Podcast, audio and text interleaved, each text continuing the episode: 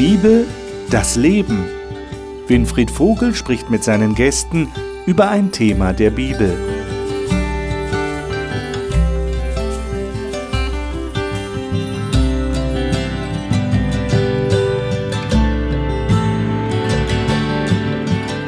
Willkommen zu unserer Talkrunde über die Bibel hier im Studio des Hope Channel. Schön, dass Sie wieder dabei sind. Wir reden im Moment über ein Thema, das eigentlich sehr relevant ist, das sehr praktisch ist, praktisch aus dem Leben gegriffen.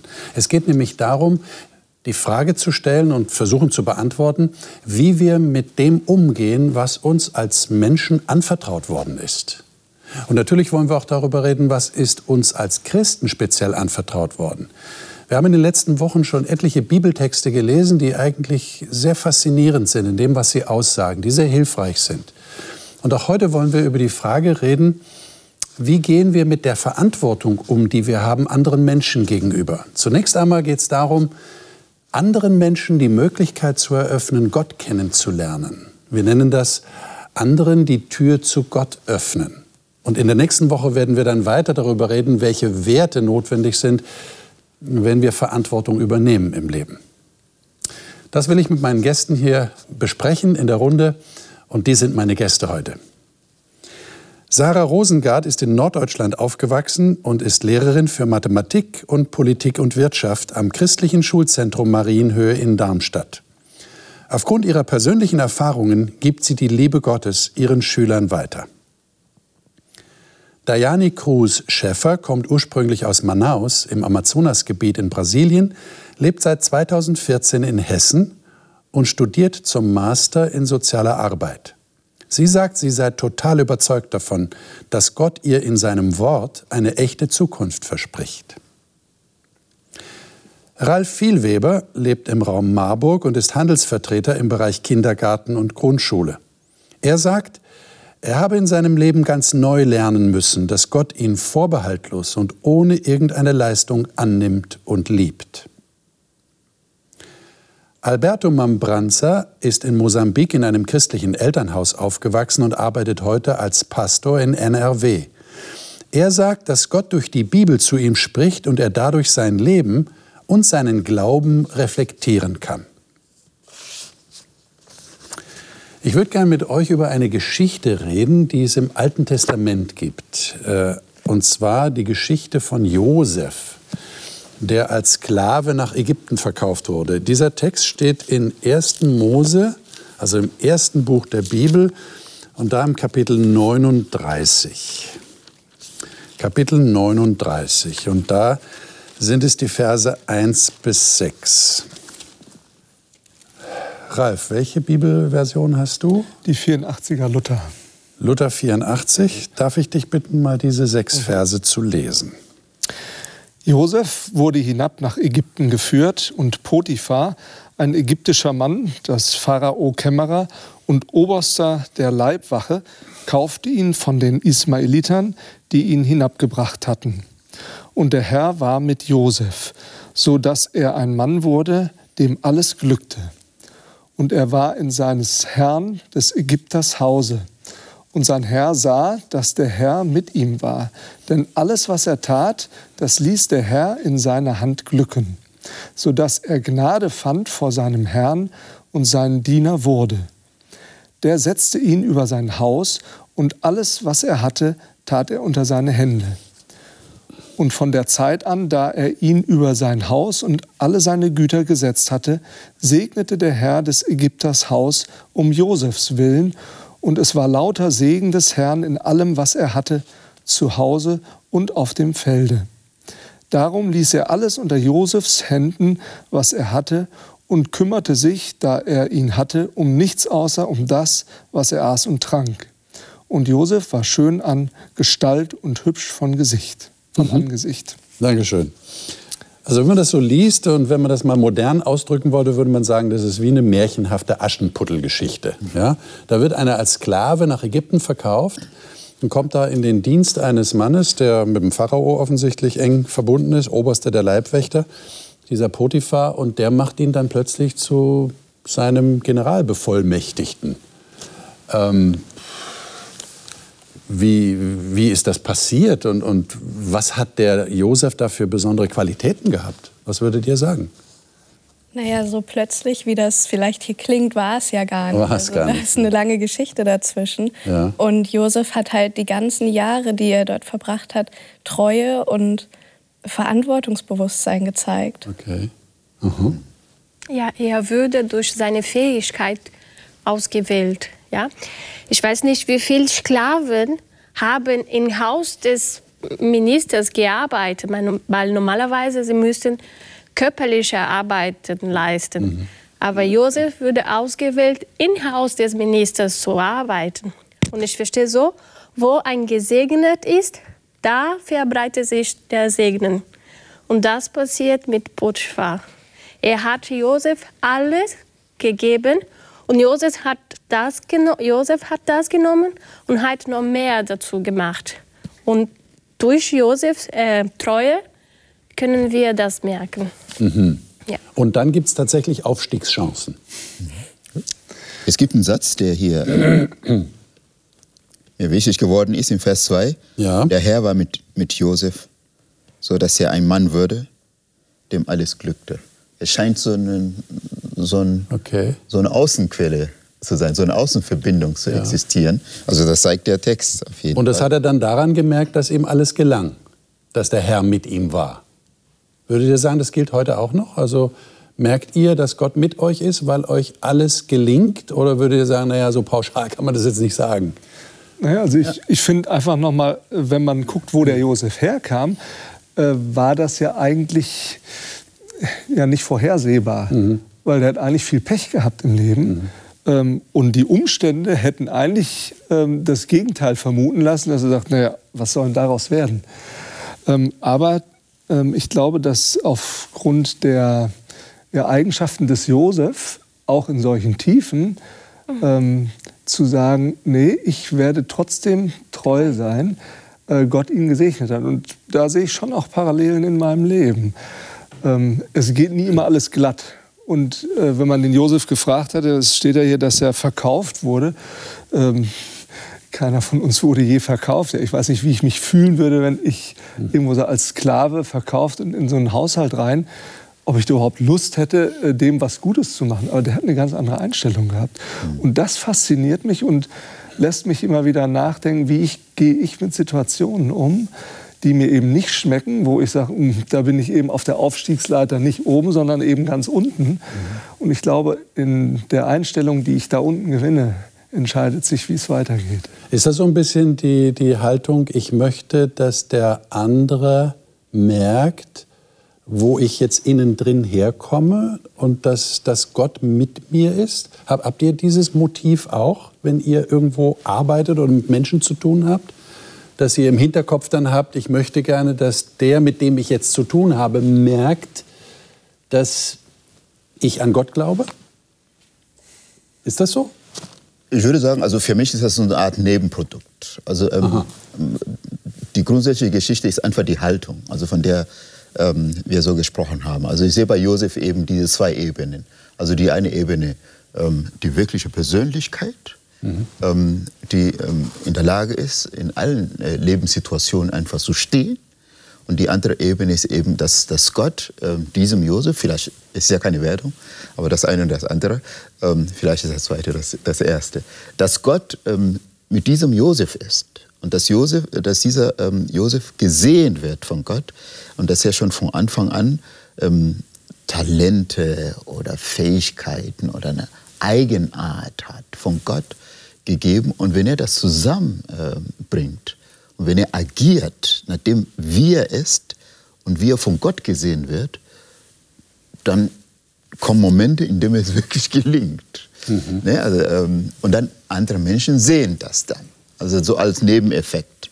Andere sehen und erkennen, dass da etwas ist, ähm, was, was interessant ist. Immer- Kann man jetzt daraus irgendwie so, ein- so eine Gesetzmäßigkeit ableiten, dass man sagt, Christen haben immer Aufstiegschancen? Also Christen machen immer Karriere. Du lächelst. Das ist, die nicht so? Frage, wie ich Karriere ähm, definiere. Naja, ich werde auf jeden Fall immer einen höheren Posten Ja, ja. bekommen. Ähm, das muss nicht so sein. Muss nicht ähm, sein. Aber ich glaube, dass es um meine innere Einstellung geht, wenn wenn ich innerlich ähm, eigentlich über den Dingen stehe, ähm, dann hat das Auswirkungen auch auf andere. Weil letztlich geht es eigentlich darum, dass es dem Josef auch trotz schwieriger Umstände innerlich gut geht, dass der nicht zerfressen wird von Anklage und warum geht es mir so schlecht. Und das ist ja eine Spirale, die dreht sich nach unten. Und der Josef entscheidet sich, das nicht zu machen. Und das sehe ich bei mir auch. Ähm, ich versuche um meinetwillen eigentlich diese Dinge für mich zu verinnerlichen, weil es mir hilft, mit dem Leben anders umzugehen. Und ich glaube, dass andere davon auch profitieren. Und das hat hier sein Herr gesehen, ja, dass der gesagt hat, wow, also irgendwie scheint da eine Aura zu sein, Ja. das funktioniert einfach irgendwie. Ne? Aber eine Garantie ist es jetzt nicht. Dass ich sagen kann, ich bin Christ, Gott ist mit mir, ich werde in eine höhere Gehaltsklasse auf jeden Fall kommen. Man könnte vielleicht sagen, dass Christen gesegnet sind, weil wenn es darum geht, wirklich diese Okay. persönliche Beziehung mit Gott zu stärken, dann wird Gott das auch irgendwie segnen. Und im Fall von Josef war es halt, dass er der zweite Mann im Staat irgendwann geworden ist. Und bei anderen ist es, dass sie vielleicht eine schöne Familie haben und da glücklich sind und ihr, ja, ihr Glück und ihren Segen finden. Okay. Ich sage schon überspitzt, dass Christen Aufstiegschancen haben. Ähm, auf, auf alle Fälle. Ähm, nur die Aufstiegschancen ähm, sehe ich ja nicht im Bereich, ähm, dass es einem immer gut geht, dass man gesund ist oder so, sondern ähm, für mich ist ja persönlich so, ähm, das Leben ähm, im Zusammenhang mit dem auferstandenen Gott. So ähm, ein, ein Gott, der, der nie stirbt, der nie kaputt zu kriegen ist. Und mit ihm in Verbindung zu sein, bedeutet also innerlich, irgendwo in der Tiefe eines Christen etwas ist, was zum, zu, zur Auferstehung so, äh, führt. Ja. Ähm, in welcher Lage man auch immer sich befindet, ist irgendwo im, im tiefen Inneren. Ähm, mir hilft dieser Glaube, ähm, dass ich zur Auferstehung gemacht worden bin. Und ähm, das ist das, was ich bei Josef an- enorm faszinierend finde. Also ich höre schon raus bei euch, äh, es wäre zu kurz gegriffen, jetzt nur an berufliche Karriere zu denken, Ja, wenn wir diese Geschichte Absolut, lesen, sondern absolut. es geht vielmehr darum, so höre ich euch auch, dass, äh, dass ich gesegnet werde, wenn ich, wenn ich äh, treu bin in meinen Aufgaben, die ich tue. Und dass auch andere merken, dass Gott mit mir ist. Dass, dass sie durch mich ja, unser Thema ist, anderen die Tür zu Gott öffnen, dass sie eine Tür geöffnet bekommen mit Blick auf Gott, wenn sie mich kennenlernen. Das wäre eigentlich das Ziel, oder? Ja. Mann, das haben wir in Vers 5. Ähm, da segnete der Herr des Ägypters Haus um Josefs willen. Das heißt, das hat so ähm, konkrete Auswirkungen, wenn ich eine Einstellung zum Leben gewinne, interessant. ähm, dass andere davon profitieren. Ja, ja, ja. Das ist schon auch ein Stück Das Verantwortung. ist auch ein Stück Verantwortung, ja, das stimmt. Aber es ist, zeigt, was möglich ist, dass ich nicht, mich nicht nur um mich selber drehe. Der Josef hätte im Mitleid versinken können, ich armes Würstchen, aber äh, macht er nicht. Und das hat solche Auswirkungen, finde ich faszinierend. Ne? Lesen wir doch mal, wie der Paulus und der Petrus das im Neuen Testament zum Ausdruck bringen. Da haben wir zwei Texte. Erstmal den 1. Korinther 4, 1 bis 4. Sarah, darf ich dich bitten, das mal zu lesen? Welche Bibel hast du? Ähm, auch die Luther. Auch die Luther. Okay. 1. Korinther 4. 1. Korinther 4 und die ersten vier Verse in dem Kapitel. Dafür halte uns jedermann für Diener Christi und Haushalter über Gottes Geheimnisse. Nun fordert man nicht mehr von den Haushaltern, als dass sie für treu befunden werden. Mir aber ist's ein geringes, dass ich von euch gerichtet werde oder von einem menschlichen Gericht. Auch richte ich mich selbst nicht. Ich bin mir zwar nichts bewusst, aber darin bin ich nicht gerechtfertigt. Der Herr ist's aber, der mich richtet. Okay. Halten wir das mal im Hinterkopf, diesen Text, ein wichtiger Text, und lesen 1. Petrus 4, Verse 8 bis 11. Alberto, darf ich dich bitten, Ja. mal diesen Text. Du hast welche Bibelversion? Auch die Ich habe Luther, aber 2017. 2017. Ja, das okay. ist die neue Bitte. Übersetzung. 1. Petrus 4, Vers 8 bis 11. Okay. Vor allen Dingen habt untereinander beharrliche Liebe. Denn Liebe deckt der Sündenmenge zu. Seid gastfrei untereinander ohne Murren und dient einander, ein jeder mit der Gabe, die er empfangen hat, als die guten Haushalter der mancherlei Gnade Gottes. Wenn jemand redet, redet es als Gottes Wort. Wenn jemand dient, tu es aus der Kraft, die Gott gewährt, damit in allen Dingen Gott gepriesen werde durch Jesus Christus. Ihm sei Ehre und Macht von Ewigkeit zu Ewigkeit. Amen. Mhm. Ja, jetzt würde ich natürlich gerne von euch wissen, wie, wie versteht ihr das? Verwalter der Geheimnisse Gottes. Und Petrus, das sagt jetzt äh, Paulus in 1. Korinther. Mhm. Und der Petrus sagt, äh, Verwalter der verschiedenartigen Gnade Gottes. Ja. Könnt ihr das irgendwie in eine uns verständliche Sprache übersetzen? Was heißt denn das? Mhm. Seht ihr euch Verwalter als Verwalter der Geheimnisse Gottes? Dann wisst ihr ja, was das heißt. Also ich gehe ja von Petrus aus und von der Gnade Gottes, also das, ähm, da habe ich einen, einen, persönlichen, einen besseren Zugang. Ähm, ich fühle schon, dass ich in der Gnade lebe. Also ich, mir, mir, ist viel geschenkt worden. Also du, du bist begnadigt ich bin worden, sozusagen. Begnadet, du hast Gnade äh, bekommen. Okay. Ich habe Gnade bekommen. Also ich sehe Gnade darin. Ja. Ähm, es ist vieles, was ich, was ich bin, was ich habe, mhm. ähm, ist keine Selbstverständlichkeit habe ich mir auch nicht irgendwo, ähm, kann ich nicht sagen, dass ich äh, in irgendeiner Form erarbeitet hätte oder so. Ähm, es fängt schon mit den, mit, den, mit den praktischen, grundsätzlichen Sachen an, äh, mit meinem Leben, äh, mit Gesundheit, ähm, mit, mit Essen und Trinken. Das, was äh, in meinen Augen so selbstverständlich erscheint. Ähm, es sind so viele Menschen in dieser Welt, die, auch wenn sie arbeiten würden, ähm, nicht den Zugang hätten zu einem gesunden Essen. Das heißt, ähm,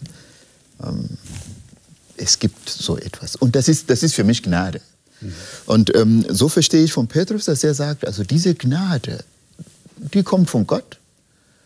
Und die, ich bin ja nicht der, der letzte Adressate sozusagen. Ich, ich darf mich da darin freuen, aber ähm, der Adressat ist das ist zum Dienst gegeben. Also so höre ich daraus. Ne? Also er sagt, wenn Gnade da ist, dann bist du Verwalter dieser Gnade praktisch. Okay, und, und wie, wie sieht das aus? Wie, wie verwaltet ihr die Gnade Gottes? Also interessant, ja, das steht ja, dass hier mancherlei Gnade steht. Ja. Also scheint irgendwie da ja. auch Differenzierung zu geben. Und wenn ich äh, im zweiten Petrus sehe, wie er den Petrusbrief abschließt, da sagt er sogar, wachst aber in der Gnade. Ähm, das heißt, es ist ähm, auf der einen Seite so dieses Geschenk, aber ich glaube, dass es noch mehr ist, das, so Geschenke auszupacken. Wenn ich meine Kinder unter dem Weihnachtsbaum gesehen habe, ja, die, wenn die anfangen, Geschenke auszupacken, ja, das ist, wow, das wird immer mehr, immer mehr. Ähm, ich glaube, dass es hier auch darum geht, die Geschenke, die Gott uns macht, immer mehr zu entdecken. Ich glaube, dass der Josef das auch gemacht hat, dass der immer mehr entdeckt hat, was Gott ihm eigentlich schenkt und das immer mehr gesegnet hat. Äh, weil wie soll man sonst in der Gnade wachsen? Entweder bin ich begnadigt oder nicht. Ja? Das, ist, das kann man auch noch mal anders verinnerlichen, sicherlich. Aber ich glaube, dass es hier noch mehr ist, äh, dass wir wirklich ja, etwas erahnen von dem, was Gott in uns bewirken möchte. Und das, äh, je länger ich so über dieses Thema nachdenke, finde ich es eigentlich faszinierend, was Gott uns schenkt, was Gott mir schenkt. Ähm, und zwar einfach so aus Gnade. Mhm. Mhm. Ja, ich sehe diese, diese Gottesverwaltung, diese Gottesgnade. Äh, für mich sind die Möglichkeit und Gaben, das Gott mir schenkt. Und er gibt mir, dass ich durch das andere segnen kann. Damit andere Verwalter genanntes Gott sein werden. Es ist für mich, ich sehe so mein Leben wie eine Vase, der immer gefüllt wird. Und wenn er überfüllt, überfüllt ist mhm. und, ich, und dieses Wasser nicht weitergebe, es ist Verschwendung. Mhm. Es, ja, es bringt nichts. Nix. Aber wenn ich dieses Wasser mit anderen teile, dann bin ich Verwalter, weil ich kann das verwalten und andere Leute können das weitermachen. Das ist ein schönes Bild. Also das heißt, äh, das ist eine Art Multiplikation. Ja. Jeder wird ein Gefäß für diese mhm. Gnade, mhm. für diese Geschenke, die Gott gibt. Und genau. die sind zum Weitergeben gedacht. Mhm. Also jeder wird dann wieder, der, der neu genau. beschenkt wird ja. durch dich, der wird wieder zu einem Gefäß und kann wieder anderen schenken. Mhm. Das ist eine Reihenfolge. Okay, äh, also das ist so das Prinzip der Multiplikation, das Gott hier im Sinn hat. Interessant ja. finde ich auch noch, dass wenn es um das, den Begriff Haushalterschaft im ursprünglichen Sinn geht, ja. geht ja, geht es darum, Reichtum zu verwalten. Wenn man das als Haushalter gut macht, dann hat man vielleicht Ansehen, hat einen guten Job und hat vielleicht auch ein reines Gewissen. Und der Hausherr wird dadurch reicher. Aber der Verwalter selbst hat ja erstmal nichts davon, wenn es jetzt nicht gerade um dieses Ansehen geht. Mhm. Aber hier spricht ähm, Paulus ja davon, dass ähm, dass man selbst davon profitiert. Man wächst in der Gnade. Man wird also selber als Verwalter auch beschenkt. Man mhm. gewinnt selbst Reichtum, den man eigentlich verwalten sollte. Ja, mhm. wenn ich mein Wasser teilt, meine Vase ist noch voll. Ja, also es wird nicht weniger. Nee. Das ist natürlich toll. Äh, jetzt erklärt mir noch mal, was mit den Geheimnissen gemeint ist. Äh, was ist denn da so geheimnisvoll? Ich bin auch gerade an meinem Korinther-Text nochmal. Ja. Ähm, interessant ist ja die Reihenfolge. Dafür mhm. halt uns jemand. Also das, es fängt an mit Diener Christi. Ja. Und dann kommt die Haushalterschaft über die Geheimnisse ähm, Gottes. Ja? Ähm, ich glaube, wenn wir von Dienern durch die Gnade zu Haushaltern erhoben werden, äh, dann passiert etwas in uns. Dieses Bild mit dem Überfließen finde ich toll, weil im Prinzip ähm, bedeutet das äh, in dem Sinne Haushalterschaft, dass wir jünger werden, dass wir nachfolgen und sagen, hey, hast du schon mal gehört? Komm mal mit. Ähm, und dann sind wir nicht mehr alleine, sondern wir sind zu zweit. Und das, äh, darum geht es ja heute, wie können wir das für andere öffnen, ähm, dass wir nicht nur für uns voll sind, ja, mhm. äh, sondern dass wir das weitergeben. Und ich glaube, diese Reihenfolge, dass wir äh, von Knechten oder Dienern zu Haushaltern werden, das geht über die Gnade, dass wir erleben, boah, mein Glas ist so voll, ich würde das gerne weitergeben. Ähm, und dieses Geheimnis besteht darin zu sagen, komm mal mit in die Gegenwart Jesu, lass uns mal gemeinsam gucken, was Gott aus deinem Problem macht. Ich habe das so erlebt. Also das ist eigentlich mehr und mehr, je mehr ich mich damit befasse, so meine Intention, nicht auf alles eine Antwort zu haben, aber zu wissen, lass uns gemeinsam zu Gott gehen. Der weiß, wie es geht. Also das heißt, das Geheimnis ist jetzt nicht was Geheimnisvolles oder Mystisches, sondern es ist dann kein Geheimnis mehr, oder? W dann nicht Warum? mehr. Aber interessant ist es schon, ja. ähm, weil ich auch nicht weiß, wie Gott sich auf mein Gegenüber einlässt. Okay. Es ist schon spannend, geheimnisvoll, aber ohne geht es mhm. wahrscheinlich. Über diesen Begriff des Geheimnisses habe ich mir schon als kleines Kind Gedanken gemacht, weil ich dachte, ein Geheimnis soll geheim bleiben. Und dann genau. musste ich immer dran denken, wenn, man in der Schule, wenn man in der Schule zu seinen Klassenkameraden geht und sagt, ich erzähle euch ein Geheimnis, aber erzählt es keinem weiter, dann konnte man davon ausgehen, dass es im Laufe des Tages jeder wusste. Mhm. Und ich habe mich immer gefragt, ob das so ein interessanter Kniff ist einfach, dass das als Geheimnis gekennzeichnet wird, weil jeder will es wissen. Jeder wird dann neugierig darauf, was mhm. ist eigentlich das Geheimnis. Mhm. Und sicherlich auch, dass es eben etwas ist, was nicht so auf der Straße rumliegt. Genau. Ja? Also äh, man, man, muss sich schon darum bemühen und da, man muss eingeführt werden. In ein Geheimnis muss man, das muss einem ja offenbar, jemand muss einem ja das Geheimnis erzählen. Das ja Dann ist es natürlich kein Geheimnis mehr. Ja. Ja. Vielleicht ist es in dem Sinne gemeint. Ja, ich denke, also das ist ja im Leben von Paulus so. Ähm, Paulus war ja ein, ein, ein, ein Eiferer, ähm, er, war, er war gläubig und so. Ähm, er dachte, er ist richtig in einer bestimmten Linie. Und er hat das auch mit, mit, mit, äh, mit, mit, mit Leidenschaft gemacht ähm, bis Jesus sich ihm offenbart hat, also sich, sich geöffnet hat. Ja. Und Jesus sich ihm gezeigt hat. Und da war das Geheimnis äh, gelüftet. Das heißt, das, was er vorher dachte, dass es, dass es richtig ist, dass es Linie ist, hat plötzlich eine neue Dimension gewonnen. Und ähm, von dem Augenblick an ist Paulus unterwegs, ähm, eben diese, diese Offenbarung, dieses Neue, was er äh, gelernt hat von Jesus selbst, weiterzugeben. Also den anderen die gleiche Tür zu öffnen, damit sie hineingenommen werden in diese neue Perspektive. Und das nennt Paulus also das Geheimnis. Jetzt schildert ihr das ja sehr angenehm und sehr positiv und fast wie ein Automatismus. Ja, wenn ich an das Gefäß denke, da ist Wasser drin, das läuft über, das heißt, ein anderer hat Nutzen davon. Äh, empfindet ihr das als, als Druck, dass ihr, oder, oder ist es wirklich ein Automatismus? Passiert das automatisch, dass andere davon Kenntnis bekommen? Oder sagt ihr, die Bibel will, dass ich das weitergebe. Jetzt muss ich das auch weitergeben. Ich muss dafür sorgen, dass mein Gefäß überläuft. Oder passiert das einfach? Wie erlebt ihr das? Interessant ist ja, wie andere darauf reagieren. Ja? Ich Klar. kann das Empfinden haben, ich bin so voll, das muss jetzt jeder wissen. Und äh, wenn man die Texte danach sieht, sieht man ja auch, dass es äh, schon Spannungen gab. Äh, du hast davon gesprochen, dass Paulus aus einer Richtung kam, äh, wo er die Dinge völlig anders gesehen hat. Und auf einmal dreht Jesus ihn um, weil er ihm begegnet. Und er sagt, du meine Güte, was habe ich da geglaubt? Er ist eigentlich seinem Retter begegnet. Und ähm, dann hat er angefangen, das zu predigen. Und das fanden nicht alle gut. Das heißt, wenn ich von dem anfange zu erzählen, wovon ich überfließe, ähm, kann das auch so rum ausgehen, dass man nicht nur offene Ohren bekommt, sondern die Leute sagen, ich glaube, der spinnt. Ähm, von daher sind wir da schon in einem Zwiespalt. Auf der einen Seite sagen, ich würde es gerne weitergeben, aber ich will die anderen auch nicht.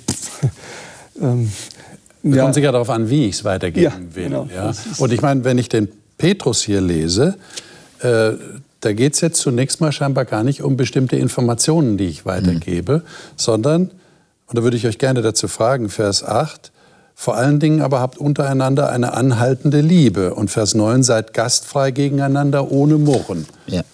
Und da würde ich natürlich gerne von euch wissen, passiert das automatisch bei euch? Schafft ihr das? Ihr seid gastfrei ohne Murren?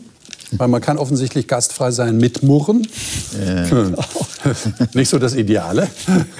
Wenn ich so hinter vorgehaltener Hand mich beschwere darüber, dass ich schon wieder Gäste habe. ähm, aber wie, wie, erleb, ja, oder wie erlebt ihr das? Anhaltend lieben. Ja. Wie funktioniert denn das bei euch? Also äh, Seid ihr schon auf diesem Level oder seid ihr noch dabei, das zu erreichen? Das war auch meine Frage. Also die ganze Zeit habe ich mir so ähm, überlegt, als du die Frage gestellt hast, muss man das weitergeben? Ähm, dass ich sage, äh, im Grunde muss ich das nicht. Nein. Ich, ich habe keine Lust zu müssen. Also so. Ähm, Keine Lust, das ist ein wichtiges Stichwort. Ja, genau. Ja, ich habe keine Lust. ich habe keine, keine Lust. Aber es gibt ja ähm, andererseits wiederum ähm, ein Gebot, was da drin ist. Und das ist bei Jesus, finde ich, genauso. Und das wiederholt ähm, Petrus hier. Und das ist das Gebot der Liebe. Ja, und dass er sagt, ihr, du musst lieben. Also es, da, Das ist ein Gebot. Das ist ein Gebot. Also Liebe ist ein Gebot, dass er, dass er liebt. Ja, und da sagt Jesus, liebt einander. Und das heißt noch nicht, ähm, äh, ich muss jetzt etwas ähm, sagen, sondern ähm, innerlich, Ich muss jetzt lieben. ich muss eine Haltung der Liebe haben. Und wenn da etwas ist, weiß nicht, dann, dann, dann, dann, Ja, funktioniert das? muss ich mir schenken. Du, das lassen. heißt, du sagst dir jeden Morgen, ich muss heute wieder lieben. Ja, ich muss Oder wie geht das? Ja, genau. Das ist die Frage. Also jetzt äh, würde ich die Frage vielleicht äh, hier weitergeben Ja. Ja. und sagen, wie, wie Für mich gibt es auch kein Muss, aber diese Liebe ist eine Konsequenz. Okay. Ich, ich, ich werde so geliebt, dass ich Lust habe, die andere zu lieben. Und das passiert tatsächlich. Ja, Gott hat uns das, uns das versprochen. Das muss ja wegbringen. Das, Das möchte ich möchte ich sagen. Ja. Das Gott heißt, dieser, dieser Liebestank, von dem ja auch die, manche Psychologen reden, der Genau. Liebestank muss gefüllt sein. Der wird aber gefüllt. Genau. Und dann, Wir fühlen weiter. ha, das ist toll. Es ist super. Ja, Es ist im Prinzip, als wenn man sagen würde, also wenn du heiratest, dann musst du deine Frau schon lieben. Ähm, das, Sonst geht es nicht. sonst geht das nicht. Äh, Klar stimmt das, aber klingt irgendwie komisch, ja? War ja nicht immer so, ne? Es hat ja auch Leute gegeben, die wurden verheiratet, dann hat man gesagt, die Liebe kommt später. Das kann auch passieren, aber Ja. Aber heute sind wir ein bisschen anders drauf. ja, finde ich schon gut. Ja. Gut, aber jetzt mal abgesehen von, von der Ehe, äh, wie, wie macht ihr das, dass ihr Menschen anhaltend liebt?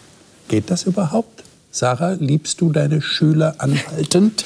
Das ist halt das Ding. Es ist ja Gehen dir mein, manchmal auf den Wecker, oder? es ist mein Job, dass ich jeden gleich behandle. Eben, ja. Dass ich jeden auch gleich mag im Optimalfall. Ähm, ja, ganz ehrlich, also bei manchen ist es leichter, bei manchen halt nicht so leicht. Ja. Aber es, also wenn man in Kontakt mit Gott bleibt und sich wirklich immer wieder bewusst macht, das sind letztendlich alles Geschöpfe von Gott. Und keiner ist perfekt und ich bin es auch nicht. Und ich habe Gnade erfahren, dann fällt einem das leichter, wenn man diese Perspektive ändert. Ja. Aber, aber hilft das euch schon in eurem Leben, euch darauf zu besinnen, Also jetzt abgesehen von diesem Liebe überfließen, das relativ automatisch passiert, dass ihr euch darauf besinnt, ich habe auch eine Verantwortung, dass der andere etwas abbekommt. Und deshalb muss ich vielleicht meine schlechte Laune heute mal überwinden oder mich dazu entschließen, freundlich zu sein dem anderen gegenüber. Und wenn mich einer schneidet im Verkehr oder wenn einer sich vordrängt an der Kasse oder was auch immer an Kleinigkeiten passieren kann. Ähm, reflektiert ihr das für euch? Weil ihr sagt, ja, ich bin ein Verwalter der Gnade Gottes und ja, aber das, das, bedeutet ähm, nicht, dass wir keinen Fehler haben. Okay. Es dient nur der, es macht Fehler, es macht Fehler nur der dient.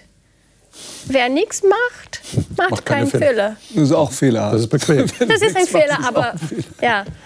Und ja, es ist, wir werden Fehler machen. Wir werden nicht immer jemand lieben. Ja. Trotzdem, wenn wir geliebt werden. Ich habe die Erfahrung gemacht, dass also wenn man sich wirklich darauf besinnt und sich mit dem Menschen beschäftigt, vielleicht jemand, den man nicht so mag, wo man immer denkt, der ist komisch, irgendwie möchte ich auch nicht viel mit dem zu tun haben, aber wenn man sich wirklich mal mit dem auseinandersetzt, vielleicht ein Gespräch führt, zusammen irgendwas isst oder so, und den ganz anders kennenlernt und auch was über den Hintergrund weiß und dann versteht man, warum reagiert er so oder warum ist er überhaupt so, dann fällt es einem wirklich viel leichter, diese Person auch zu lieben. Hm. Ja. Mhm. Ja, ist wirklich interessant. Also ich wünsche mir, ähm, äh, es würde bei mir automatisch passieren. Das wünsche ich, aber es passiert leider nicht so automatisch. Also wenn jemand, äh, wenn jemand mir Autobahn schneidet, dann Ärgerst was automatisch kommt, ist was anderes als Liebe. Und ähm, das Reflektieren kommt hinterher, wenn ich ruhig bin. Dass ich sage, ha, ha, ha. Ähm, aber was mir hilft, ist zu wissen, ähm, Liebe ist so etwas ganz Grundsätzlich. Also Menschen suchen Liebe. Also das ist das, was, was wir alle brauchen. Also ich brauche Liebe. Andere Menschen, Erwachsene, Kinder, äh, Männer, Frauen. Das heißt, das Erste, wonach wir suchen, ist tatsächlich Liebe. Und das ist schon wichtig, dass ich das im Bewusstsein habe. Schon, das, ja. das hilft mir. Mhm. Das heißt, wenn jemand so auftaucht ja. oder so und so ähm, ähm, äh, sich verhält, ähm, hilft mir so zu, zu wissen, okay, er, er braucht auch Liebe. Ne? Das heißt, vielleicht hat er einfach zu wenig davon abbekommen. Deswegen verhält er sich so. Ja. Oder, ähm, oder auch vielleicht zu viel, weiß ich nicht. Ja. Aber ähm, er, braucht, er braucht einfach Liebe. Also Menschen wollen einfach geliebt werden. Und ja. äh, das ist das, was uns mangelt. Und wenn ich, äh, wenn ich von Gnade erfüllt worden bin, dann gebe ich einfach. Hm. Jesus hat ja dieses Bild des Verwalters auch sehr stark vor Augen gehabt und hat Geschichten dazu erzählt, sogenannte Gleichnisse. Ich würde gerne eins noch kurz mit euch anschauen, in Lukas Kapitel 12. Das ist ein sehr langer Abschnitt, wir können nur ein paar Verse draus nehmen. Das ist äh, von 35 bis 48. Äh, da geht es um, um die Situation, dass jemand Knechte hat, Diener hat, und äh, dieser Herr weggeht und in seiner Abwesenheit erwartet, dass diese Diener wirklich sich verantwortlich verhalten und natürlich seine Güter richtig verwalten. Und ich lese mal ein paar Verse hier ab Vers 40. Da sagt Jesus, auch ihr, er wendet sich jetzt an die Leute, die ihm zuhören, seid bereit, denn der Sohn des Menschen kommt in der Stunde, da ihr es nicht meint. Jetzt checkt man natürlich, warum Jesus diese Geschichte überhaupt erzählt. Es geht um sein eigenes Wiederkommen auf diese Erde. Und dann sagt äh, der Petrus, äh, sagst du das zu uns oder auch zu allen? Vers 41. Und dann sagt Jesus, der Herr aber sprach, Vers 42, wer ist nun der treue und kluge Verwalter, den der Herr über seine Dienerschaft setzen wird, um ihm die zugemessene Speise zu geben zur rechten Zeit. Glückselig jener Knecht, den sein Herr, wenn er kommt, bei solchem Tun finden wird. Und dann schildert er in der zweiten Hälfte dieses Abschnitts einen Knecht, der sich ganz anders verhält, der nicht glückselig genannt werden kann. Äh, ich lese mal ab Vers 47. Jener Knecht aber, wird vorher gesagt, Vers 45, der sagt, mein Herr kommt noch lange nicht und der schlägt die anderen Knechte und Mägde. Vers 47, jener Knecht aber, der den Willen seines Herrn wusste und sich nicht bereitet noch nach seinem Willen getan hat, wird mit vielen Schlägen geschlagen werden. Wer ihn aber nicht wusste, aber getan hat, was der Schläge wert ist, wird mit wenigen geschlagen werden. Und jetzt kommt ein ganz wichtiger Satz, Vers 48. Jedem aber, dem viel gegeben ist, viel wird von ihm verlangt werden. Und wem viel anvertraut, wem man viel anvertraut hat, von dem wird man desto mehr fordern. Jetzt frage ich euch, wenn ihr das so lesen, auf euch wirken lasst, wie werdet ihr der Verantwortung gerecht, die hier offensichtlich angesprochen wird? Wenn mir viel gegeben wurde, dann wird auch viel von mir erwartet. Entsprecht ihr diesem Anspruch?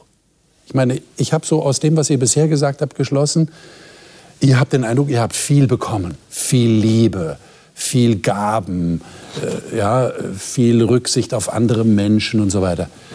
Ähm, habt ihr dann irgendwie den Eindruck, also von mir wird mehr erwartet als von jemand anderem, der das vielleicht nicht bekommen hat? Ist das so? Ja, ich denke schon.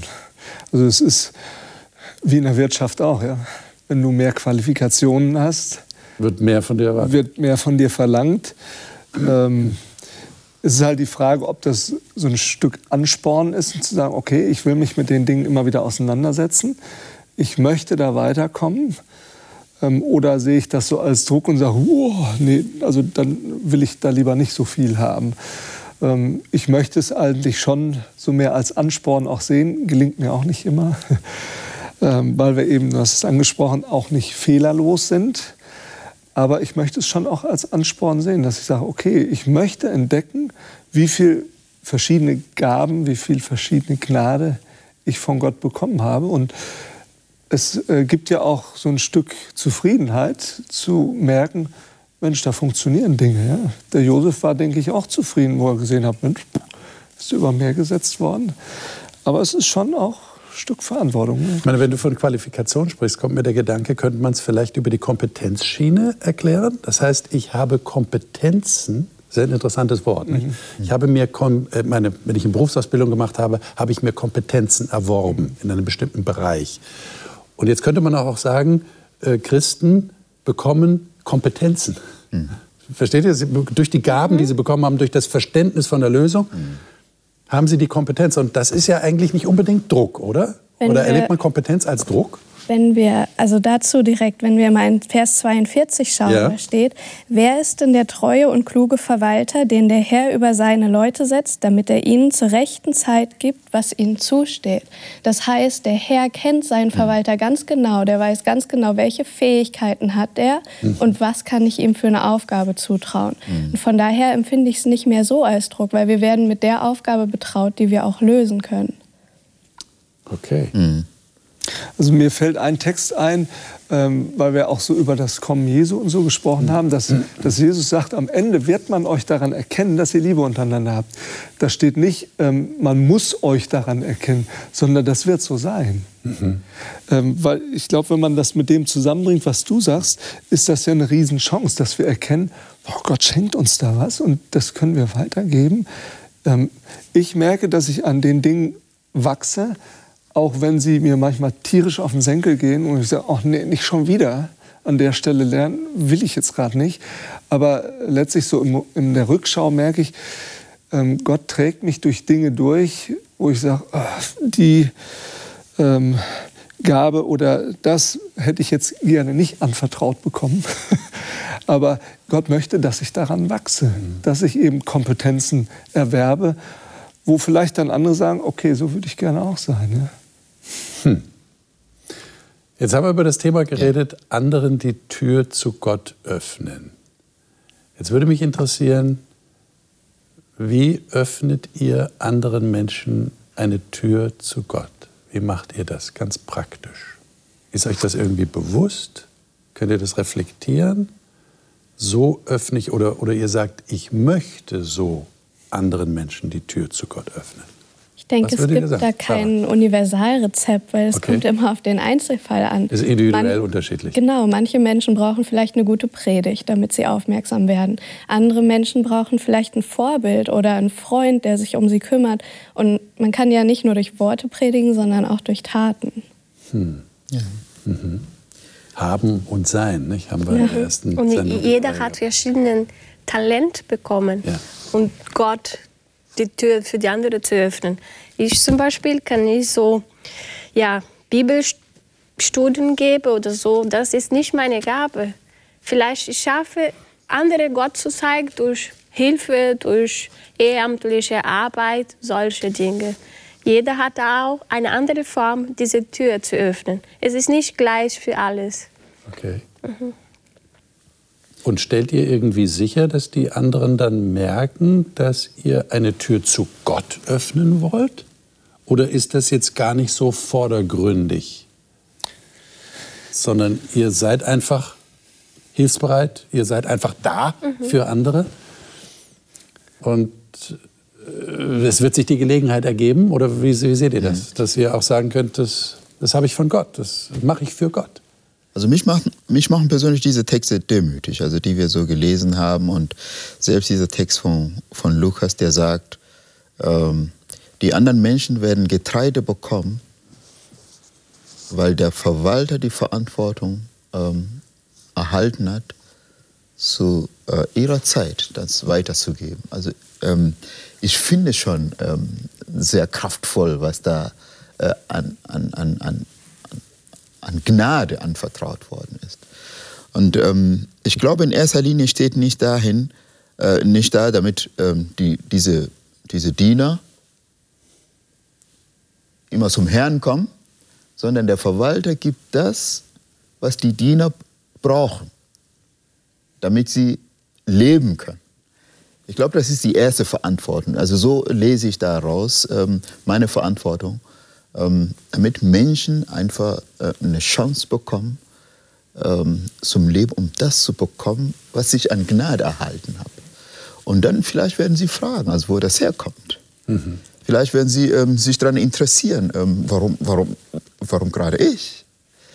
Ähm, und dann werde ich ähm, mitteilen, dass es, dass es nicht von mir kommt, sondern dass ich das einfach als Verwalter weitergebe. Also das, ähm, die, das Bild, was, was Sarah am Anfang gesagt hat, also der Verwalter ja. ähm, ist ja nicht, nicht der Herr über die Sachen, sondern er verwaltet es. Gibt's einfach weiter. Sie haben das Stichwort sicherlich schon gehört, das haben wir öfter hier genannt in diesem Kreis, liebe Zuschauer, das ist das Wort Verantwortung. Ähm, Jetzt kann man natürlich sagen, ah, das empfinde ich als Last, aber ich habe den Eindruck, äh, meine Gäste hier im Studio, die haben nicht so sehr von Last geredet, sondern von etwas, das sie geschenkt bekommen haben, das sie gerne weitergeben möchten. Und das erinnert mich an dieses bekannte Bild, nicht? Äh, wenn da jemand in der Wüste ist und er hat Wasser gefunden, dann sagt man ja auch, er hat die Pflicht oder die Verantwortung, anderen weiterzugeben, wo das Wasser zu finden ist, damit die nicht verdursten. Da kann man ja auch nicht sagen, ich leide unter dem Druck dieser Verantwortung. Nein, ich gebe das einfach weiter, weil ich anderen helfen will. Das ist eigentlich der Grundgedanke hier. Wir unterbrechen jetzt das Gespräch. Wir werden nächste Woche weiterreden genau über dieses Thema Verantwortung, Verantwortung übernehmen. Die Bibel enthält so eine Art Stellenbeschreibung für Menschen, die Verantwortung übernehmen. Und ich bin selber gespannt, was wir da herausfinden werden. Seien Sie auch dabei. Wir freuen uns, wenn Sie da wieder einschalten. Und bis dahin wünschen wir Ihnen für Ihr eigenes Nachdenken über diese wichtigen Fragen alles Gute.